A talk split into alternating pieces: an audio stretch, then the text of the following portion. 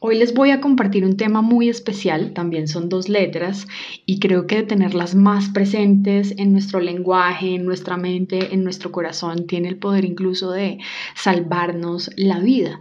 Así que hoy les voy a estar compartiendo lo que entendí al decir no y lo que entendí recibiendo nos de parte de Dios como respuesta. No se lo van a imaginar, así que bienvenidos al episodio número 5 de qué es la riqueza para Dios.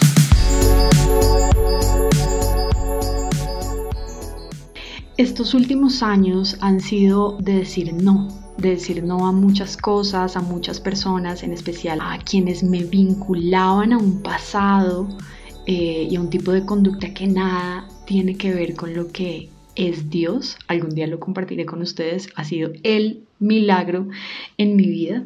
Y a cambio, todo lo que me entregó Él eh, fue amor en su más linda expresión, entregarme felicidad, libertad, pero sobre todo paz. Una paz de verdad, la paz que viene del autor, del creador, Yahweh Shalom, en un reel expliqué qué significa Yahweh Shalom, Dios de paz, y decir no a tener amistad con ciertas personas ha sido el proceso.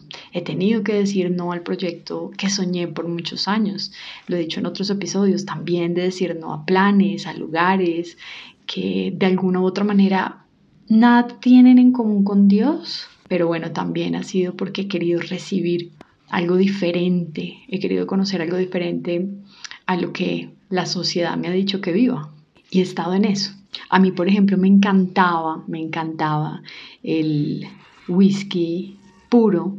Y un día cuando recién comenzaba realmente a conocer a Dios, pero todavía estaban en dominio esos viejos hábitos, eh, muy a portas para entonces de mm, perder su dominio sobre mí, me bajé sin darme cuenta una botella de whisky en el estudio de un artista y llegué a mi casa y me la vomité toda, toda. O sea, literal, como si fuera la primera vez que probaba eh, el alcohol. Y antes de esa última vez intenté varias veces reconciliarme de nuevo con el whisky, pero no fue posible. Eh, siempre le echaba la culpa como no, no fue el día, fue la comida, la compañía, el lugar. Eh, hasta que ya no lo pude negar más y no era ni el lugar, ni la comida, ni la persona, ni la situación. Era el whisky. Algo sucedió dentro de mí. Literal, a mi paladar ya no, no era tan rico. Ya no sabía bien. Así que cada vez que hoy pienso en whisky, me, me entra un sabor a vómito en la boca insoportable, así que ni más. Y hoy me veo en esas escenas del pasado y me veo en modo vanidad vanidad de vanidades. La escena eh, podía ser mucho más sofisticada, en fin, pero bueno, para mí el trago era vanidad. Para otros era incapacidad de estar consigo mismo, algunos toman porque se sienten excluidos de su grupo de amigos, eh, para otros es una adicción que llaman de pronto pasarla bien o pasarla rico para otros es la única forma en la que sienten que están disfrutando de la vida. Cambien la palabra whisky por drogas, que el paisaje es exactamente el mismo, igual de nocivo. Ha sido tiempo de decir no a la pereza mental, a la pereza física, eh, y ha sido la única forma de alcanzar disciplina en mi vida. Por otro lado, aparte de ser una temporada de decir no también ha sido una temporada eh, de recibir nos de parte eh, de Dios, así, pero a nivel que soy coleccionista de nos. No a proyectos, no a ventas, no a trabajos. cualquiera pudiera decir, no, Carla, o sea, qué mierda. No no hay otra palabra para describirlo. Así lo leí yo también al principio, pero porque un no para mí hoy es una riqueza, que entendí diciendo no y que entendí cada vez que Dios me dijo no. Diciendo no a personas, a situaciones, aprendí que no todo lo que quería, no todo lo que deseaba era lo que más me convenía, no era lo más importante según el tiempo que estamos viviendo como humanidad hoy. Creo que eso ha sido lo más revelador de este tiempo. No puedo profundizar mucho ahorita en este tema, pero seguro va a tener mucho sentido eh, en una década. Y, pero bueno, seguramente voy a estar hablando más adelante en profundidad de estos temas cuando me refiero a cuál es el tiempo que estamos viviendo hoy como humanidad. Decir no me mostró la verdad oculta muchas veces en personas, en situaciones, por ejemplo, en el proyecto de ciudad que tenía pensado para el fomento de las artes en Bogotá. Cuando comencé eh, a gestionarlo, vi cómo personas se acercaban a mí por lo que podía pagarles. Y mm, pude ver en varias personas una actitud beligerante, eh, hipócrita. Algunos dirán, Carla, eso pasa en todos los sectores, pero no es lo que debería pasar. No nos podemos acostumbrar a aceptar lo que está mal. Entonces me sirvió para darme cuenta por qué tipo de personas estaba dando lo mejor de mí, a pesar de ser muy tesos en su profesión. Como personas son realmente indeseables y hoy veo más todavía cosas que en ese momento no alcanzaba a ver pero que pasa el tiempo y cada vez son más claras y seguro seguir encontrándome con más cosas de fondo que en ese momento no entendía. Por ejemplo, cada día en ese proyecto implicaba que cada día estaría más lejos de Dios. Yo tenía el interés de estar más cerca de Dios, pero la realidad no me lo permitía. Para ese momento recuerdo que quería hacerlo, pero seguro lo único que hubiese podido darle era el tiempo que me sobraba. Iba a ser muy poco, muy poco. Y para estar con Él, como quería, eh, como ahora, se necesitaba tiempo, tiempo. Y los primeros cinco años de ese proyecto iban a demandarme todo y más de mí todo mi tiempo, todo mi corazón, toda mi mente. Así que iba a ser muy difícil eh, conectar con Dios de la manera como quería en ese momento. Y esto me hace pensar, bueno, ¿y uno cómo sabe si está lejos de Dios o no? Pues cuando te cuesta diferenciar lo que está bien de lo que está mal. Si no sabes diferenciar lo bueno de lo malo, te están confundiendo. Y ojo porque no hay nada más cierto que el dicho de confunde y reinarás. Esta es una frase que dice demasiado de verdad para el tiempo que estamos viviendo. Así que se aproximan eh, años muy confusos, ya los estamos empezando a vivir. ¿A quién, me pregunto yo, a quién se le está preparando el terreno para reinar? O sea, lo que precede un reinado es la confusión y estamos en una época demasiado confusa donde nos cuesta diferenciar lo que está bien de lo que está mal. Abro paréntesis, otro comentario que seguramente se entenderá mejor en unos años, pero el que tiene oídos, que oiga, haga un stop en su vida, sea humilde, reconozca que no es tan poderoso como cree y vuelva su corazón a Dios. Vuelva su corazón a Dios, desee conocerlo, desee saber, o sea, muy aburrido perder este viaje sin conocer a Dios, a su creador. Y con los nos de Dios aprendí obediencia. Aprendí a oír su voz, aprendí a hacer su voluntad. Eh, estoy aprendiendo todavía y con la obediencia se aprende mucho de humildad, sigo haciendo ese cursito, aprendí a no ser autosuficiente, mm, me divorcié del amor al dinero, eh, del amor al arte, al arte como lo veía, porque como lo dije en el episodio pasado, eh, no había una obra de la que me estuviera perdiendo más que de la obra de Dios a todo nivel. Y esto en realidad me, me ha llenado tanto que no me ha interesado, me aburre ir como a un museo o a una galería de arte porque quiero seguir entendiendo su obra mm, desde lo estético, desde lo espiritual, desde lo físico, desde lo tangible, desde lo intangible, que es la parte más especial em, de él. Y bueno, ese será en algún momento creo que un podcast. Eh, wow, ya me, lo imaginé y, sería genial, genial, genial. Volviendo al tema del divorcio, me divorcié de el amor a la materialidad, eh, a los viajes, a los planes underground, así exóticos. Eh, me divorcié del amor a, ese arte tipo sea la gloria para mí que soy un genio, ah, me divorcié, me divorcié por completo de esos amores. Y algunos dirán, bueno, pero ¿qué tiene de malo eh, viajar o comprarse algo que a uno le gusta? Tiene de malo cuando vives para lograr ese fin, cuando tu vida está derramada en esa materialidad.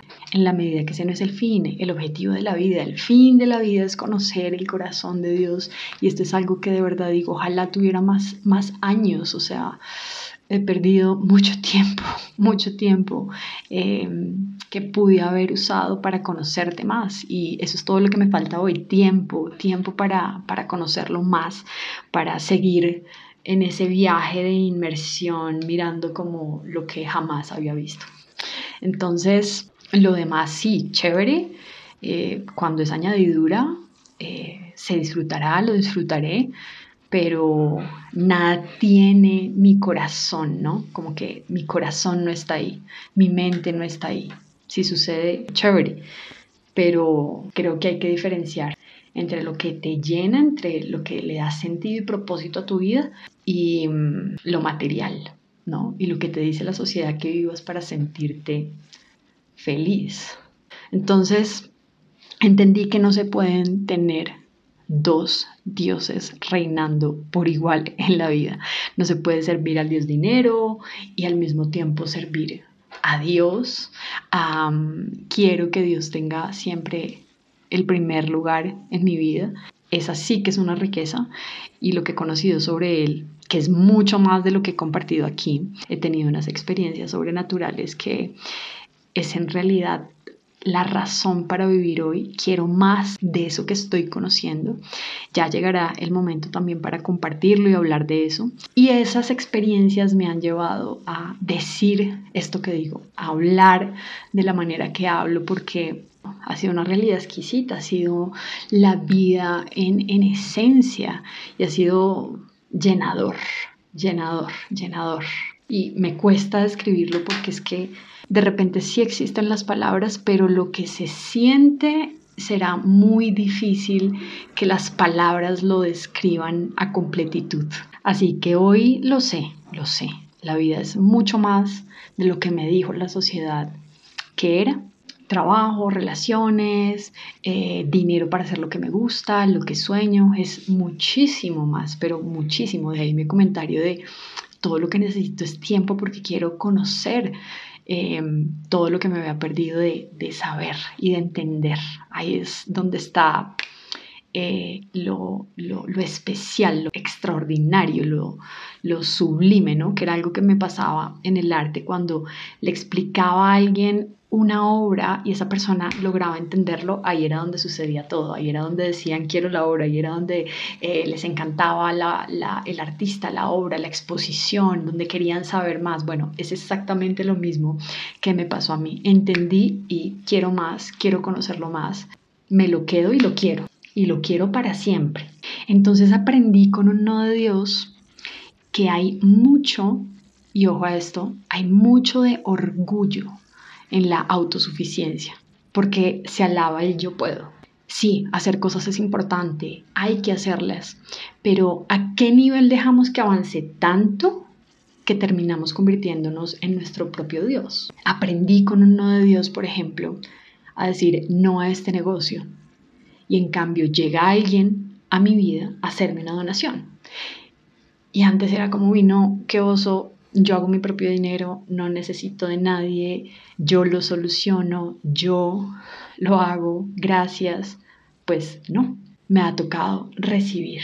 Eso me ha enseñado humildad. Entonces un no derribó mi orgullo, mi orgullo de creer que mis ideas eran mejores a las de Dios. El orgullo además te pone un disfraz de lo que no eres. Se siente uno orgulloso ¿no? Siendo lo que uno cree que es y no lo que Dios ha dicho que eres. Ahí hay un orgullo bien llamado orgullo. En este momento de mi vida, para mí, un no, eh, no se trata de un Dios cansón que simplemente le gusta decirme no, no. Ya no tengo seis años, siete años. Eh, creo que los padres me pueden entender muy bien y mejor que cualquiera este mensaje cuando le dicen no a sus hijos. No hagas tal cosa porque te caes. Y como eres de cansón, dice el niño, ¿no? Como, como eres de cansona, mamá. Y el hijo no hace caso, lo hace y efectivo. Termina cayéndose. Por eso tu papá te dijo que no, por eso tu mamá te dijo que no. El niño se cae porque no obedeció. Su inmadurez lo hizo caer. Entonces, como ya no tengo siete añitos, ni 15, ni 25, puedo entender qué hay detrás de un no de Dios. Entonces, lo obedezco. El sí es el que puede ser peligroso sí a pensar como esta colectividad, sí a pensar como tú que eres tan elocuente, tan inteligente, tan sofisticado con tus ideas, con tus palabras, y terminan con la identidad súper confundida a todo nivel. Aprendí en este tiempo a confiar en él, ok, no, lo hacemos como tú quieras, y ahí también hay humildad. Se me quitó tanta actitud altanera, digo yo, con el no, aprender a oír el no y a decir, oye, tenías razón, la hubiese embarrado de haber dicho sí a este negocio, sí a esta persona, sí a esta situación. Gracias, gracias porque me apartaste de esta persona en este tiempo. Terminó muy mal y hubiese podido salir perjudicada. Gracias por haberme dicho no a esa persona. Uno de verdad desconoce el alcance de protección que hay detrás de un no. Miren, en pandemia eh, me propusieron matrimonio tres veces, tres hombres diferentes. Y, y, en ese periodo de esos dos, casi tres años, eh, casi, casi le digo que sí a uno. Y le dije al final que no. Y ustedes no se imaginan lo que pude ver después de verdad me salvé de tener una vida infeliz, pero sobre todo de algo en particular que con el tiempo se iba a convertir en un gran problema, pero que creo que en ese momento estaba dispuesta a asumirlo, pero, pero no, o sea, fue increíble darme cuenta tiempo después del error que hubiese cometido y de lo que me hubiese costado salir de ahí. Y entonces descubro que detrás de la obediencia hay bendición. Unas veces son invisibles, otras veces son visibles, como esa vez que me sentía descansada, en paz, con la conciencia como tranquila. Entonces ven el poder que hay detrás de un no. Y les digo, o sea, esto es no nivel dummies. ¡Wow! ¡Ah! Miren, les presento mis canas. Tengo como tres así de ese tamaño. ¡Wow! Mírenla, mírenla. Y unas propagandas, unas propagandas. Entonces les decía que hay dos ejemplos súper, súper especiales que me enseñan mucho del poder detrás del no. Y el ejemplo en el que sí me quiero detener es el de Yeshua, cuando en medio de su ayuno de 40 días, en el estado más crítico, vulnerable, en el que se es capaz de decir sí a todo, es tentado eh, por el malo de los malos y la primera tentación que le haces a través de la comida precisamente. Abro paréntesis, ojo, porque a veces nos podemos estar matando con un alimento delicioso sin darnos cuenta. Ejemplo, el azúcar. La segunda tentación que el malo de los malos le hace a Yeshua es con la vida. Le dice que se suicide prácticamente y él le contesta no. Y vemos con el no como vence y gana ese momento de tentación. Y la tercera vez que lo intenta es con poder. Si te vuelves a mí, me sirves y me adoras, estoy parafraseando, te daré dominio, ¿no? Le ofrece territorio, poder abro de nuevo paréntesis, hay formas sutiles e inofensivas de servirle a la oscuridad, como correr tras el dinero, eh, rechazar querer estar en la luz. Yo estoy en la luz, pero a mi manera. Exacto. Si es a tu manera, tú eres tu propio Dios, no Dios, porque Dios quiere que recibas de quienes han tenido proceso, de quienes tienen relación con Él. A veces uno se imagina por oscuridad algo así súper escalofriante, pero precisamente la maldad es más, de la manera más letal que actúa de una manera sutil, imperceptible. Cierro paréntesis, entonces el malo de los malos le dice todo esto, te daré poder, territorio, dinero, dominio, parafraseando de nuevo, y la respuesta de Yeshua es no le da tres nos, no, no y no. Tres nos, tres personas son la deidad.